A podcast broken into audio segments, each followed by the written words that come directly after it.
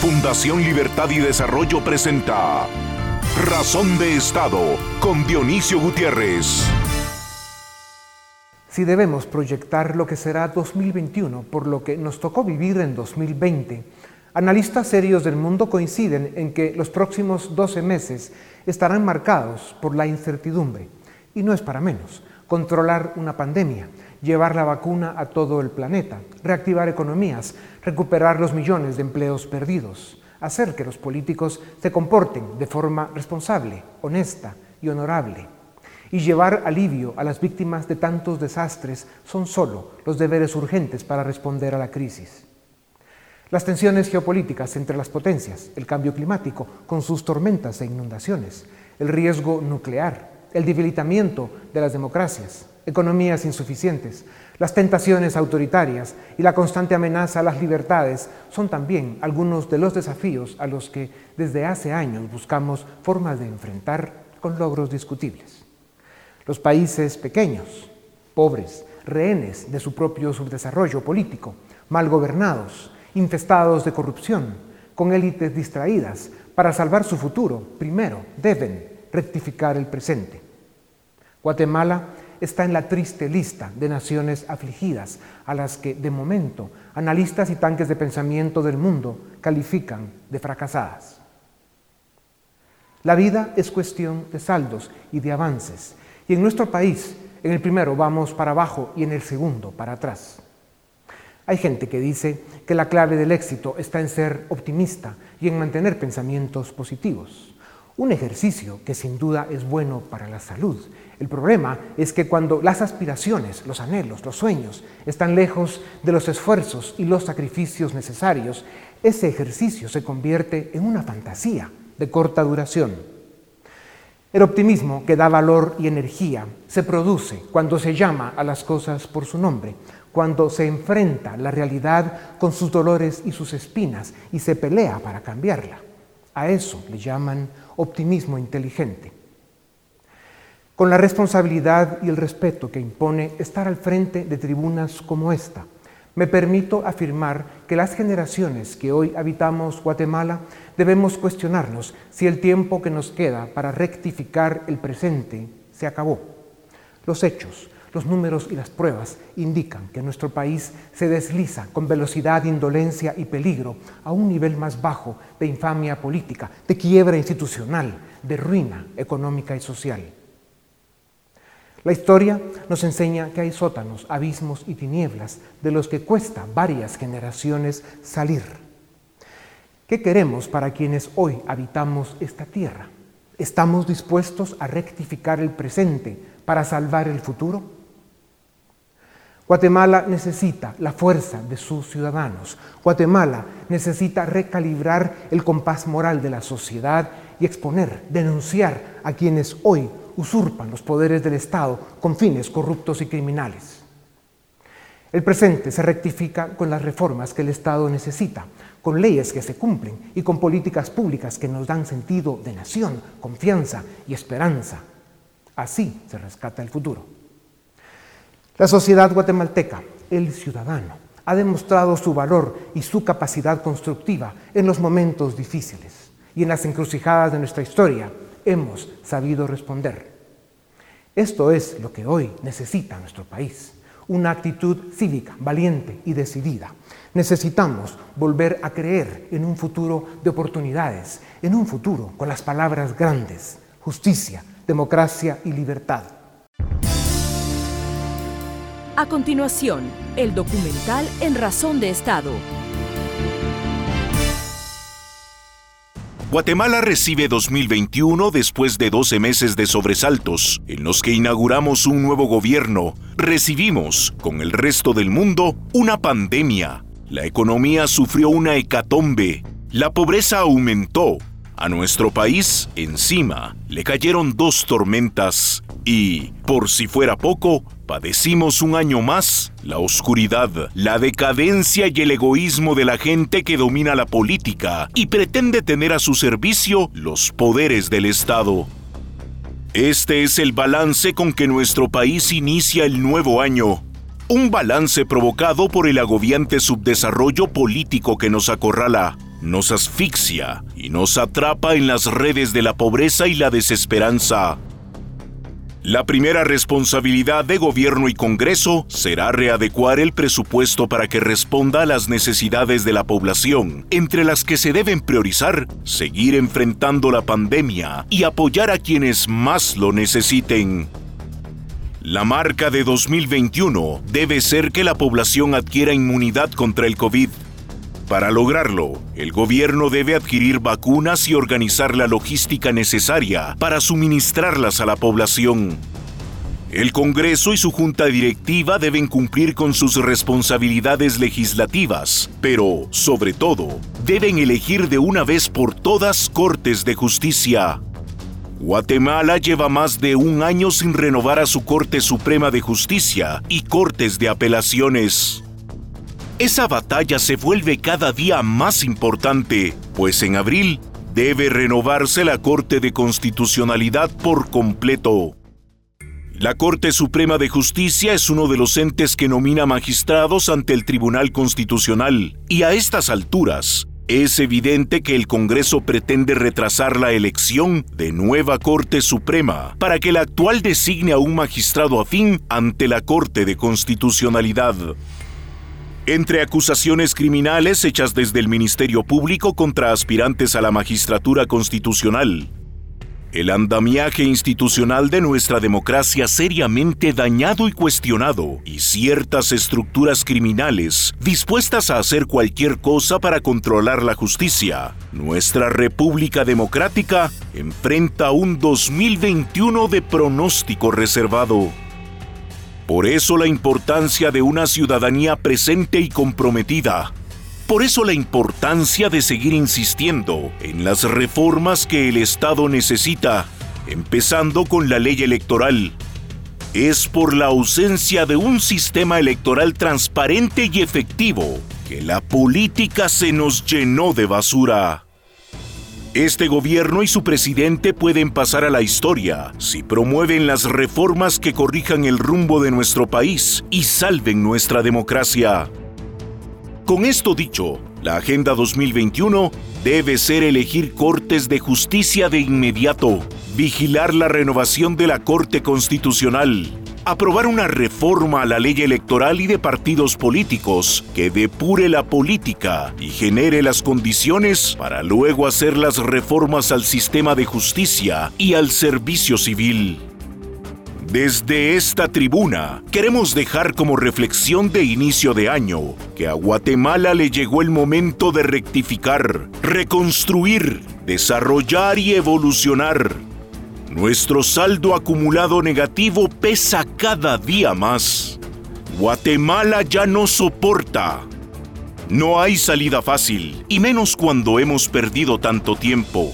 Ni sistema perfecto, pero la historia y la experiencia confirman que una democracia liberal, republicana y de derecho, donde los ciudadanos son la fuerza, el alma y el escudo, es el camino a la libertad individual, al desarrollo de la nación y a la emancipación de su pueblo. A continuación, una entrevista exclusiva en Razón de Estado. Bienvenidos a la primera edición de la temporada 2021 de Razón de Estado. Es un gusto estar nuevamente con ustedes. Hoy les presento al licenciado Filip Chicola, director del área política de Fundación Libertad y Desarrollo, y al licenciado Edgar Ortiz, director del área jurídica de nuestra fundación. Señores, bienvenidos al primer Razón de Estado 2021. Yo creo que la noticia de hoy em, es esta revuelta eh, cívica por momentos extremadamente violenta en Estados Unidos, en la que vimos momentos dramáticos eh, cuando estas turbas violentas toman eh, el edificio del Capitolio, lo cual a todas luces no solo es inaceptable, sino condenable, pero también es una muestra de los niveles de libertad que tiene una democracia como la de Estados Unidos. Esto solo sucede en el mundo libre, donde hay estas libertades civiles de las cuales a veces se abusa. Esto jamás lo veríamos en China o en Rusia. No tengo ninguna duda que Estados Unidos y su democracia sanarán estas heridas que ha dejado el proceso electoral, que el 20 de enero será juramentado el presidente Joe Biden y que mm, rectificarán lo que tengan que corregir y Estados Unidos volverá a ser la gran democracia que ha sido siempre. Precisamente por eso, licenciado Chicola, el, 20 de enero próximo, cuando eh, Joe Biden sea juramentado, eh, ya, se, ya se escuchan eh, importantes cambios en lo que va a ser la política norteamericana para Centroamérica. ¿De qué se trata ese famoso plan Biden para Centroamérica? ¿Qué expectativas reales hay de una rápida implementación? Bueno, el, simple hecho de que Biden en campaña tuviese un apartado sobre Centroamérica nos da un, un marco de apreciación de que la región le importa. Básicamente, el plan Biden para Centroamérica lo que establece es que van a poner la lucha contra la corrupción como el primer punto de la agenda norteamericana hacia la región. Van a proponer eh, alianzas público-privadas para generar desarrollo y van a tratar de atender las causas estructurales de la migración. Quizá el caso importante aquí es el tema de la lucha contra la corrupción. Y específicamente vamos a ver un Estados Unidos sancionando de forma más drástica a funcionarios y personas individuales que estén vinculadas en casos de corrupción y apoyando a fiscalías. ¿Qué tan rápido se va a implementar? Yo creo que se va a tardar de unos 60 a 90 días, que es lo que tarda en readecuarse la burocracia en Estados Unidos después de un cambio de poder. E, en el debate que hemos mantenido especialmente desde esta tribuna, eh, la denuncia, eh, la exposición de una realidad trágica en nuestro país, a la que hemos llamado la captura criminal del Estado, el día de ayer el subsecretario de Estado para América Latina, Michael Cossack, publicó un mensaje eh, sobre lo que está sucediendo en la Corte de Constitucionalidad eh, y las presiones que se están percibiendo de grupos corruptos para imponer candidatos que sirvan a la agenda de la impunidad.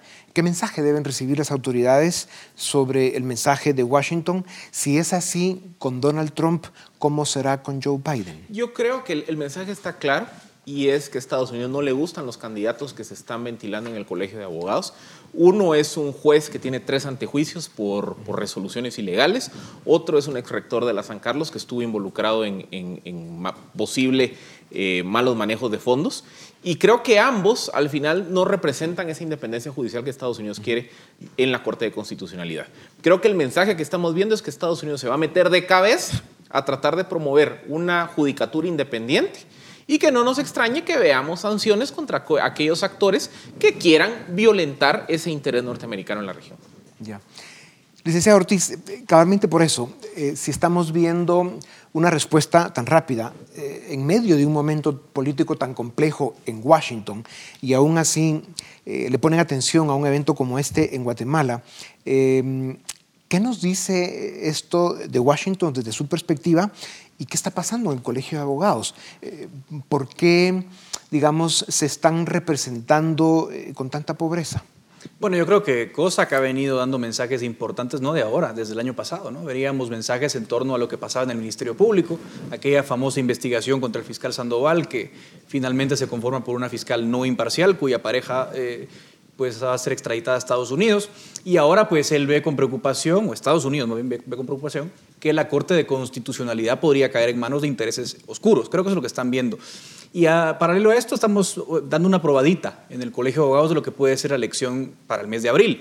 Estamos viendo grupos eh, oscuros eh, destinando muchos recursos a la elección de magistrados y creo que eso es bastante obvio. Viajes en avioneta, inversiones, digamos, de muchos miles de quetzales para esta elección.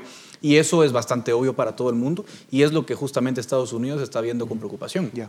Los cuestionamientos concretos de Washington a los candidatos eh, que está promoviendo el Colegio de Abogados, ¿cuáles son? Concretamente, yo creo que lo mencionaba Philip, hay un juez con varios señalamientos recientes, ¿eh? uno de ellos recientes por reuniones con gente con conflicto de interés. Estamos viendo un rector de San Carlos que, entre otras cosas, además del mal manejo de fondos del que se le acusa, se reunió con Gustavo Alejos en el mes pasado de abril eh, en, el marco de la elección de Corte Suprema de Justicia. Entonces creo que están viendo dos personas que están cercanas a intereses eh, espurios y creo que eso es lo que les está preocupando grandemente. Y además ven que eh, les rodea gente con mucho conflicto de interés y ven que Mariscal Zavala probablemente tenga mucho que ver con alguno de los candidatos que ha pasado a segunda vuelta. Ya, Lick Chicola, ¿qué sucede en Guatemala? ¿Cuáles son las amenazas? Y las consecuencias. Y la próxima Corte Constitucional queda integrada por magistrados no comprometidos con la Constitución ni con el Estado de Derecho. Bueno, la Corte de Constitucionalidad es un árbitro de última instancia para todos los conflictos políticos.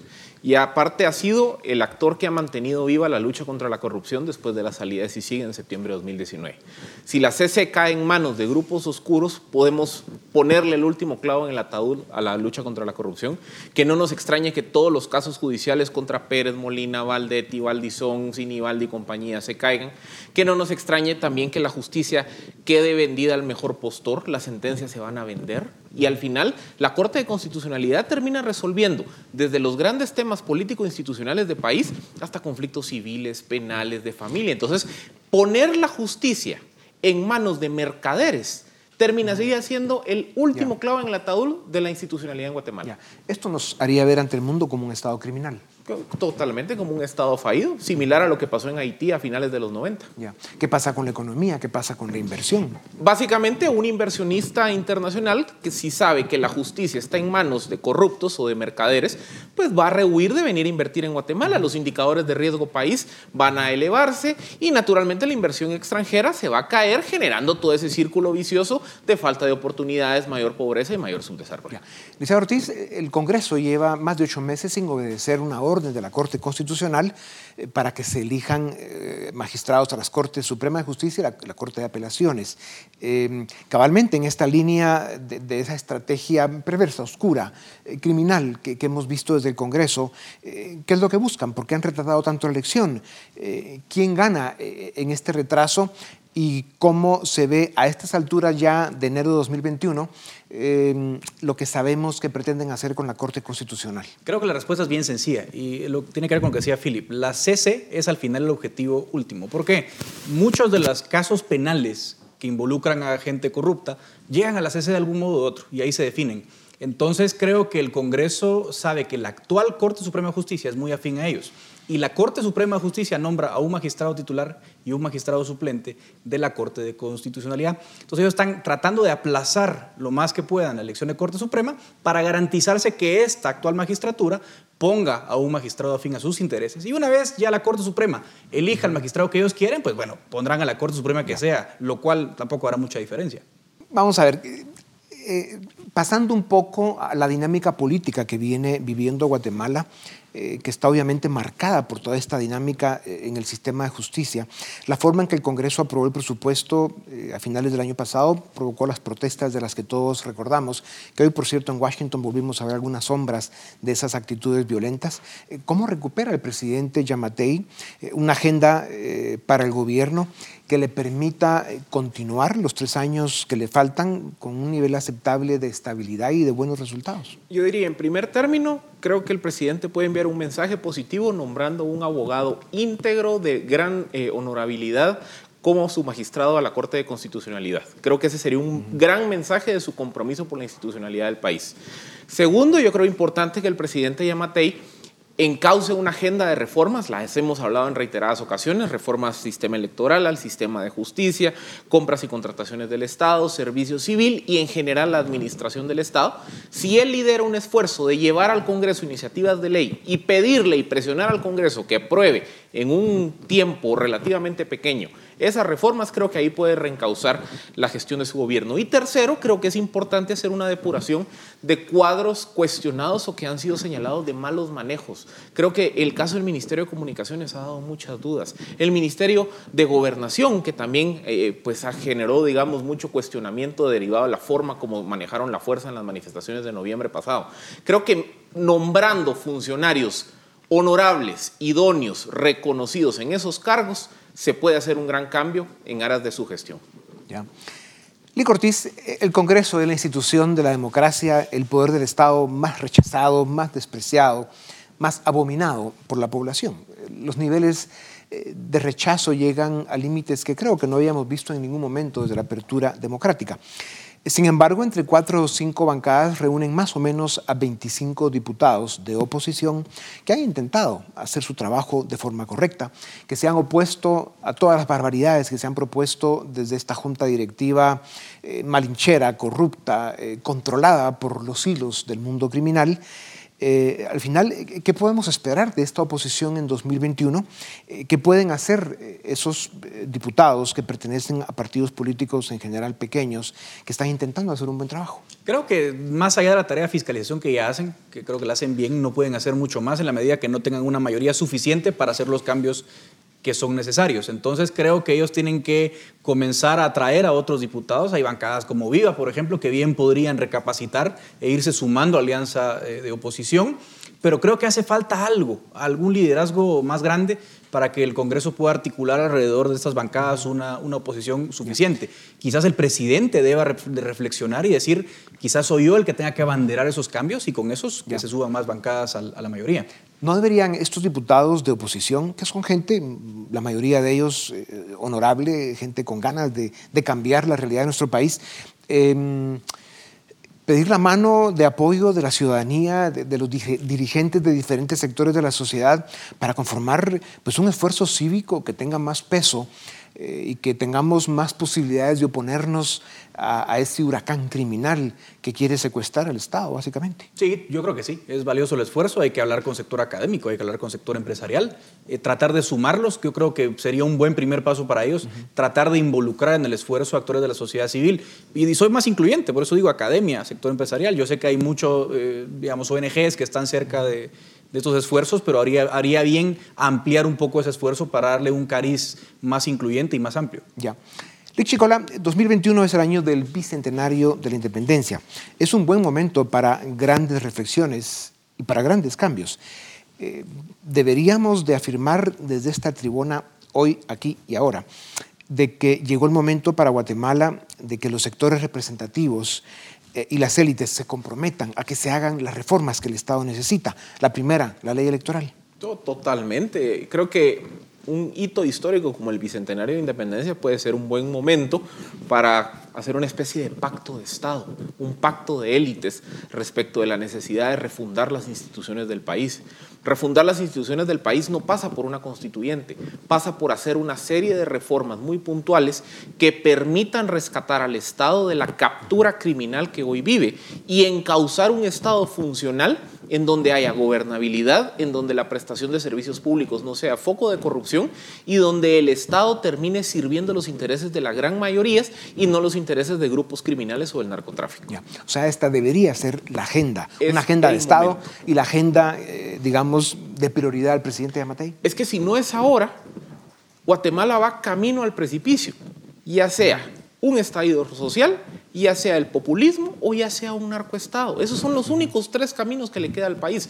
Yo creo que las élites, el presidente Yamatei y los sectores vivos del país tienen que reconocer la encrucijada en que nos movemos, eh, tienen que reconocer que el Bicentenario presenta una buena oportunidad de hacer una especie de borrón y cuenta nueva y de reencauzar el destino del país, porque de lo contrario vamos rumbo al escenario haitiano o al escenario venezolano. O sea, estas son las consecuencias, las amenazas, si no rectificamos el presente. Lic Ortiz, la economía. Eh, aquí hemos hablado mucho también de un modelo de desarrollo, de la integración económica de Centroamérica. Eh, la crisis provocada por la pandemia económica y social eh, obligan, demandan a que tengamos una reacción más ágil, más rápida, más efectiva. ¿No sería esta la única forma de generar prosperidad y sacar a millones no solo de guatemaltecos, sino centroamericanos de la pobreza. Totalmente de acuerdo. Yo creo que hay, hay, dos variables para el tema económico. Y la primera es, obviamente, el Estado de Derecho. Eso ya lo hemos hablado. Y ese canal tiene que ir trabajando por su lado. Pero por otro lado, hay que aprovechar que son los 30 años del sistema de integración centroamericana que ha traído avances, es cierto, pero insuficientes. Creo que la única forma de que Centroamérica sea medio relevante para el mundo es que sea un bloque económico consolidado. Eh, si nos unimos somos 500 mil kilómetros cuadrados, casi, casi 50 millones de habitantes y eso sería un mercado atractivo para la inversión. Eh, creo que sería el momento adecuado de hacerlo. Lo que tiene que hacer eh, en todo caso el presidente Yamatei es tratar de liderar ese esfuerzo porque es un tema eterno. Desde la independencia se habla de la famosa integración centroamericana Así que yo creo que él debería encontrar un camino más propositivo. Sé que él le ha puesto mucha atención a salirse del Parlacén. Yo lo que le recomiendo es que transforme eso en una propuesta. Que no solo sea me voy del Parlacén, sino sea, miren, construyamos algo viable y que de alguna forma traiga prosperidad para todos. Y con los expertos coinciden que hay tres elementos que destruyen las democracias. La pérdida de efectividad, sobre todo de las instituciones de la democracia. La representatividad en la política, que los ciudadanos, digamos, no se sientan representados y que es más, vean a las instituciones del Estado como una amenaza y la falta de justicia. Y luego el debilitamiento de las clases medias, que normalmente son la fuente de estabilidad en las democracias. Guatemala hace tiempo que tiene las primeras dos, digamos, e, en estado de cuidados intensivos, cada día peor. Y el último elemento, que era eh, una clase media eh, con algún nivel aceptable de estabilidad, eh, con la pandemia está quedando destrozada. ese, ese debilitamiento de las clases medias sumado digamos, a la debilidad estructural en los temas políticos, ¿en qué escenario nos deja? ¿Qué amenazas tiene Guatemala ante una realidad como esta? Cuando una clase media se pauperiza, es decir, pierde nivel de vida, se vuelve primero caldo de cultivo ideal para los populismos. Cuando vemos por qué ganó Chávez en Venezuela, por qué ganó Evo en Bolivia, Correa en Ecuador, fueron clases medias que les tocó vivir periodos de crisis económica en donde un populista llega a ofrecerles el cielo y la tierra y se lo compran. El otro camino para las clases medias pauperizadas es el del estallido social, porque hay un momento que dicen, cuando el sistema político no me, no me genera ningún beneficio y cuando la economía tampoco me está generando oportunidades, ¿qué quiero yo? Ponerle un cartucho de dinamita al sistema. A mí lo que más me preocupó de las manifestaciones de noviembre pasado es que veíamos un grado de molestia y enojo que no se habían visto en el 2015. ¿Eso que nos dice? Hay una clase media harta del sistema político y una clase media que al mismo tiempo la está pasando mal por los efectos económicos de la pandemia. O encauzamos una agenda de desarrollo económico para fortalecer y ampliar las clases medias y reformamos el Estado, o vamos al populismo o al estallido social. y esto puede suceder en 24 meses, licenciado Ortiz, cuando estemos, digamos, entrando al, año electoral. Eh, Faltan 24 meses para que se inicie ese, ese periodo en el que se empiezan ya a hablar concretamente de candidaturas y de las elecciones del 2023. Eh, ¿Qué expectativas hay eh, con, con las ofertas que ya estamos viendo? ¿Qué puede pasarle a Guatemala en aquel momento? Si nada cambia, vamos al precipicio. Y les voy a dar un dato interesante. En las elecciones pasadas de 2019, los votos nulos y los votos en blanco fueron el segundo candidato más votado. Y si sumamos a eso los votos de Telma Cabrera, que son un voto claramente antisistema, fueron el candidato más votado. O sea, ya vimos en 2019 que hay indicios de malestar. Entonces, si nada cambia de aquí a las elecciones de dos años, creo que vamos a tener un proyecto populista en la papeleta que podría ganar las elecciones por primera vez en mucho tiempo. Ya. Señores, gracias. Sin duda será un año muy movido, marcado especialmente por incertidumbre. Esperamos verlos aquí con frecuencia. A ustedes también gracias. Esto es Razón de Estado. A continuación, el debate en Razón de Estado. Bienvenidos al debate en Razón de Estado. Estamos en la primera semana del año y queremos hablar sobre las perspectivas para el 2021. Contamos con la participación de Alejandra Martínez, Dafne Posadas y Luis Miguel Reyes, todos de Fundación Libertad y Desarrollo. Alejandra, empecemos contigo. Eh, América Latina eh, tuvo un 2020 bastante complicado con la pandemia, con la crisis económica. ¿Cuáles son las perspectivas para el 2021? ¿Qué hechos relevantes podemos esperar en la región? Sí, Paul, las, perspectivas para 2021 realmente eh, no pintan bien. Como dijo la CEPAL el año pasado, estamos en América Latina atravesando la peor crisis en 100 años y eh, tuvimos, experimentamos una caída del PIB del 9%. Eso es sumamente grave. No habíamos vivido una crisis económica de esta magnitud, pienso yo, desde los años 80, eh, cuando fue la famosa crisis de la deuda, pero a esto le sumamos la pandemia, que todavía no la hemos podido controlar del todo, y todo se avisora que no va a llegar la, vacuna a tiempo, tal vez con la excepción de Chile, que sí, al parecer en Chile va a estar la vacuna para los próximos meses. Y en el ámbito de lo político, hay varias elecciones presidenciales a las que tenemos que prestarle atención. De nuevo, Chile va a estar en el centro, digamos, en el epicentro eh, de todo porque este año tiene elecciones presidenciales y recordemos que viene arrastrando una crisis desde 2019, además una constituyente, entonces puede que se, se remonten opciones populistas radicales. Otra elección muy importante sería la de Perú.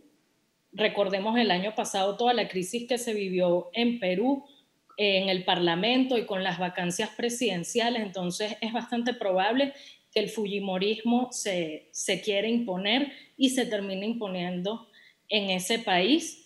Y bueno, eh, tenemos también elecciones en Ecuador, en Honduras, eh, cuando realmente hay que ver qué va a pasar allí, porque la última elección en Honduras fue bastante cuestionada y la comunidad internacional pareció no prestar atención.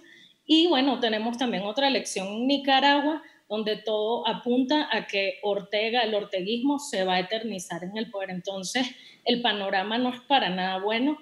En América Latina básicamente nos debatimos entre dos opciones igual de malas e inservibles, o estamos entre un populismo chavista radical o entre una derecha corrupta e inmovilista y no olvidemos que casi siempre ambas facciones infiltradísimas por el crimen organizado. Dafne, Alejandra mencionaba el tema de la crisis económica en América Latina y de hecho algunos consideran que es la mayor crisis económica en los últimos 100 años, superando incluso la que se tuvo en los años 80 que ya mencionaba Alejandra.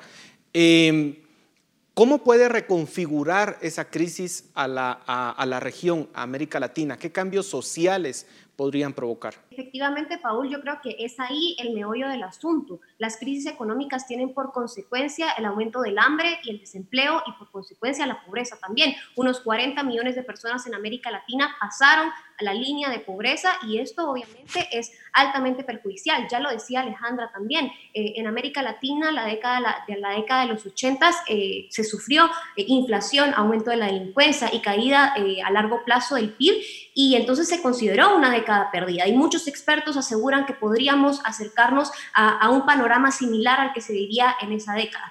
Seguramente lo que, lo que decía Alejandra de, las elecciones va a ser el parteaguas de muchos eh, del futuro de América Latina. ¿Por qué? Porque la pregunta que van a tener las personas en la mente cuando se vayan a votar va a ser cómo salimos de la crisis, cómo resolvemos el hambre y cómo resolvemos el desempleo. Y esto obviamente va a producir o va a propiciar que, que se aumente el número de líderes populistas en la región y esto es, altamente preocupante, pero además de esto, Paul eh, y, el resto del equipo de la Fundación, tenemos muy claro también que no existe únicamente eh, cambios producidos a través de las urnas, sino que también pueden producirse cambios a través de las protestas en las calles. Y es que el descontento social, el descontento político con los liderazgos políticos en la región se ha disparado también y hemos visto que esto, ha producido varias protestas. Entonces, por un lado, podemos ver que la región se reconfigure a través de estas elecciones que se van a dar, que ya lo explicaba Alejandra muy bien.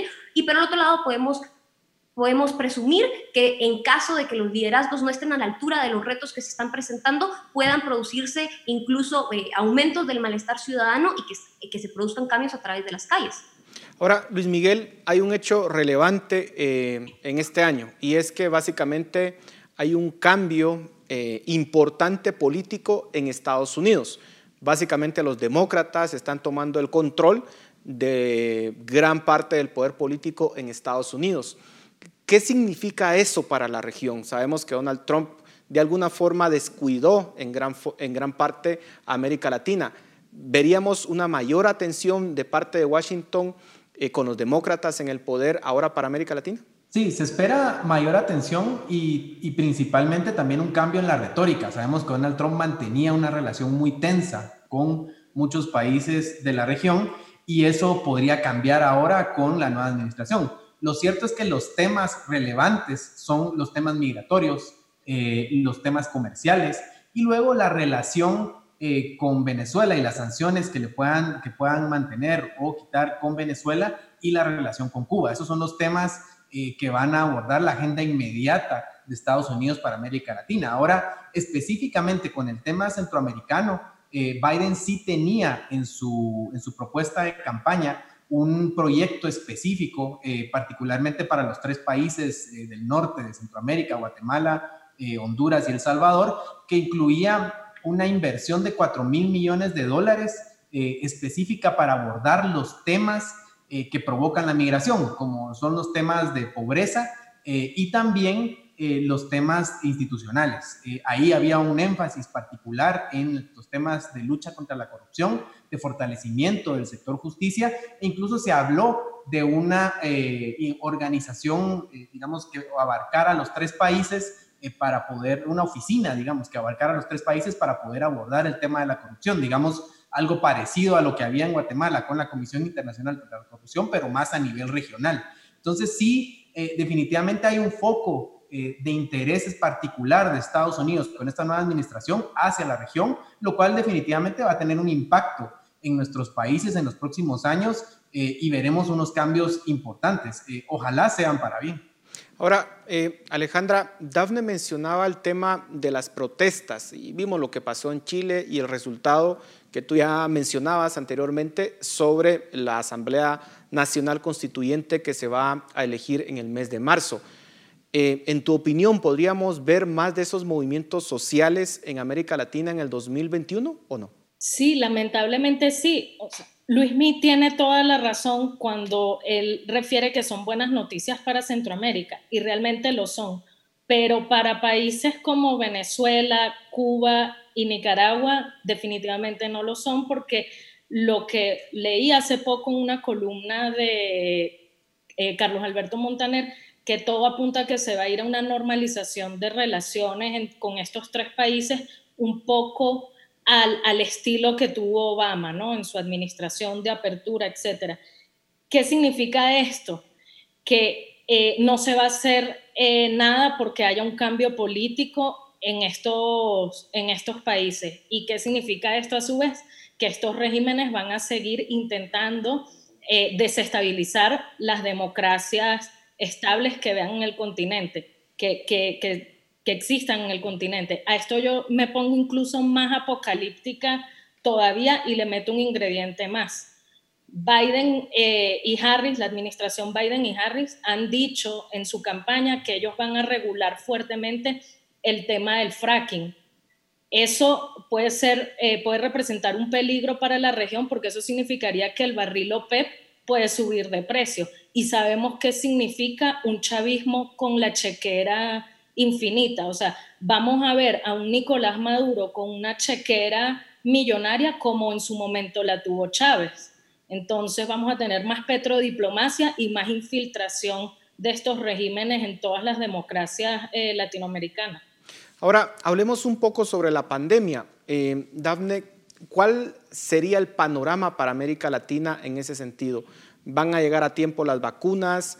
Eh, vemos que, por ejemplo, México, Costa Rica y Chile pues ya iniciaron ese proceso de vacunación, pero el resto de la región va a lograr superar el tema de la pandemia en 2021. ¿Cuál es tu opinión al respecto? Definitivamente no. Eh, algunos expertos aseguran que los ciclos de la pandemia son de hasta cuatro años y es el tiempo en el que se logra alcanzar esa famosa inmunización de rebaño, ya sea por contagio o a través de una vacuna. Pero solo en estos días, de, primeros días del 2021, hemos escuchado el repunte de casos en todo el mundo que ha producido que los gobiernos eh, intenten nuevamente aplicar estas medidas draconianas que son tema para, son discusión para otro, otro programa, pero eh, lo cierto es que llegue o no la vacuna, esta pandemia continúa. Y yo creo que hay mucha incertidumbre respecto a los plazos, respecto a los procesos de vacunación y lo que tiene que hacer, los gobiernos es una eficiente asignación de los recursos eh, médicos y humanos, además de una capacidad de ejecución sorprendente. Y eso en América Latina lamentablemente no lo tenemos. Acotado al caso de Centroamérica,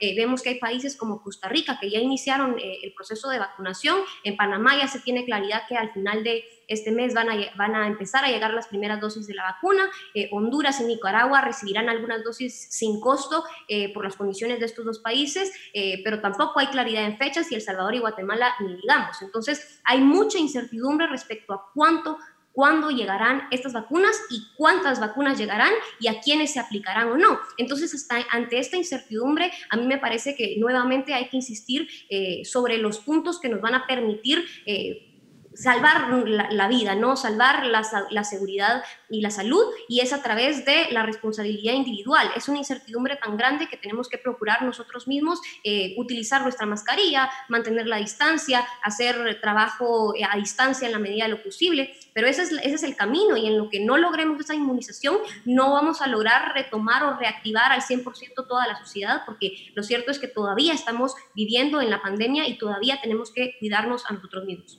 Ahora, Luis Miguel, hablemos ya del caso particular de Guatemala. ¿Qué podemos esperar para este 2021? Tuvimos un 2020 bastante complicado, Vemos que el Ejecutivo ha, tenido un desgaste bastante fuerte en este año, su primer año de gobierno, y no digamos eh, el Congreso, que también tiene su desgaste, y ahora también el tema de las cortes eh, del país. ¿Qué podemos esperar en este 2021 para Guatemala? Creo que Guatemala se encuentra en el peor de todos los mundos por diferentes razones. Primero, eh, estamos enfrentando una crisis política, social, que no hemos visto en muchos años hemos tenido un aumento en casos de desnutrición, aumento en temas de pobreza, aunque y, lo peor es que no tenemos ni siquiera buenos datos para poder darlos, eh, pero por supuesto se percibe eso. Hay una crisis económica caminando y eso provoca problemas sociales muy importantes. Ahora, por el lado político, eh, el sistema político ha retrasado maliciosamente la elección de Corte Suprema de Justicia y de Corte de Apelaciones hasta este año. Y la gente se preguntará por qué. La razón es que este año también vamos a cambiar a la Corte de Constitucionalidad, que es un tema de mucha relevancia para el sistema político, pues la Corte de Constitucionalidad se ha convertido en una especie de árbitro político que tiene que decir en la mayoría de temas eh, relevantes políticos para el país. Entonces, lo que pasó es que al final se nos va a juntar el cambio de autoridades eh, en, los espacios más importantes del sistema de justicia para este año y eh, la mafia que, está, que tiene tomado el sistema político va a intentar poner a sus eh, alfiles en todas las posiciones relevantes para poder tomar control total del sistema político, del sistema de justicia, perdón. Ya lo estamos viendo ahorita con esta elección del Colegio de Abogados, en donde, en donde el, el uno de los jueces más cuestionados, Maynor Moto, está a la cabeza en la votación del Colegio de Abogados para ocupar una posición de magistrado en la Corte de Constitucionalidad. Y de hecho, los dos eh, candidatos que pasaron a una segunda vuelta de elección en el Colegio de Abogados tienen cuestionamientos de parte del Ministerio Público. Entonces, eh, esto realmente debería ponernos en un nivel de preocupación porque no solo tenemos la situación política, social eh, y, el tema de la pandemia encima, en donde tampoco vemos gran claridad de parte de este gobierno para poder tener una política de vacunación que nos logre, eh, nos ayude a salir del problema de la pandemia, sino que también tenemos un intento más de la mafia, del crimen organizado, por tomar el sistema de justicia y al parecer tienen todas las fichas de su lado y van a lograr su cometido si es que la ciudadanía no toma conciencia de la situación y las fuerzas positivas del país logran dar un contrapeso ahí para poder tener eh, pues algunos espacios un poco saneados y no tener las instituciones completamente tomadas por el crimen organizado y la mafia, que es lo que se mira ahorita en el futuro inmediato. Y, cuando hablas de movimientos ciudadanos, Luis Miguel, quisiera preguntarte, Dafne, si pudiésemos ver eh, en este año el tipo de manifestaciones que vimos en Guatemala en el mes de noviembre, a finales del mes de noviembre, en donde vimos que nuevamente eh, los guatemaltecos salieron a la plaza a protestar indignados por lo que sucedió con el presupuesto, la aprobación del presupuesto por parte del Congreso. Este panorama que pinta Luis Miguel eh, podría eventualmente provocar mayores manifestaciones o más manifestaciones en este 2021?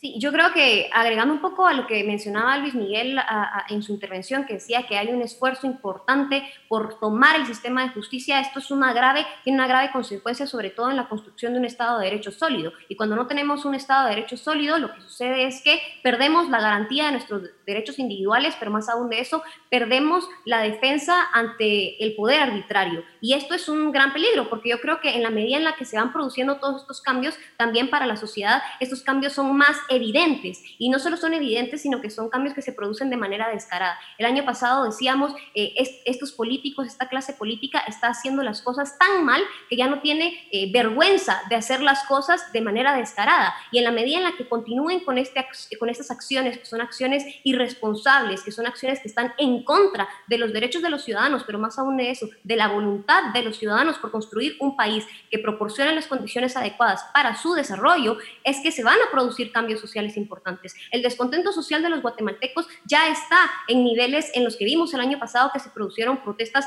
bastante grandes en noviembre. Pero si se continúan con estos caminos de, hacer las cosas mal, eh, de hacer las cosas que proporcionen eh, garantías para promover los intereses de la, clase política corrupta, entonces podrían hacer, haber eh, pues, importantes protestas este, este, este año. Yo, yo, perdón, solo quisiera agregar algo a lo que decía Daphne. Yo creo que si el sistema político no entiende que es momento de realizar un cambio, eh, primero en las cuatro reformas que hemos insistido en estos espacios durante mucho tiempo, ¿verdad? eh, eso es importantísimo, las reformas de Estado, pero además el gobierno también tiene que entender que hay temas importantes de funcionamiento, como, por ejemplo el tratamiento de la pandemia. Tiene que haber seguridad, la gente tiene que saber que el gobierno está haciendo algo por conseguir la vacuna y por aplicarla de una forma correcta para poder sanear un poco esa situación. La gente está desesperada porque no solo tienen el tema de, de salud encima, sino que también tienen además el tema económico y eso va a generar mayor desesperación. Entonces, si no queremos ver problemas de estallidos sociales o de mayores problemas eh, de ingobernabilidad en el futuro inmediato del país, el gobierno tiene que tomar la conducción de este país. Y es momento de que tomen las riendas, primero que propongan una agenda de reformas y que sea inmediata y que se pongan a trabajar en eso y que presionen al Congreso para que apruebe esas reformas y luego eh, que puedan también atender la crisis social que el país tiene.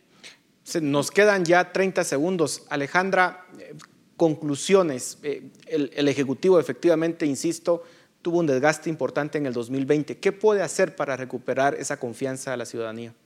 Y con eso terminamos. Ya lo dice, ya lo dijo Luismi, eh, las reformas son imprescindibles si no queremos eh, seguir a la vía de países eh, de la región que han fracasado. Y yo siempre le agrego el ingrediente que nunca falta, de la integración centroamericana, porque si estamos en un año de una crisis económica tan severa, lo único que puede darnos un crecimiento ya no aceptable, sino potente, es definitivamente eh, la integración. Estamos definitivamente en una encrucijada como país. Si seguimos por la vía de la antipolítica y del populismo, eh, ya sabemos a lo que nos puede llevar. Es mejor tomar una vía moderada de reformas para poder eh, definitivamente ingresar al sendero del desarrollo. Bueno, con eso terminamos, se nos ha terminado el tiempo. Así que a ustedes muchas gracias por sus comentarios, a ustedes en casa también muchas gracias por su atención. Les deseamos un feliz 2021. Razón de Estado con Dionisio Gutiérrez es una producción de Fundación Libertad y Desarrollo.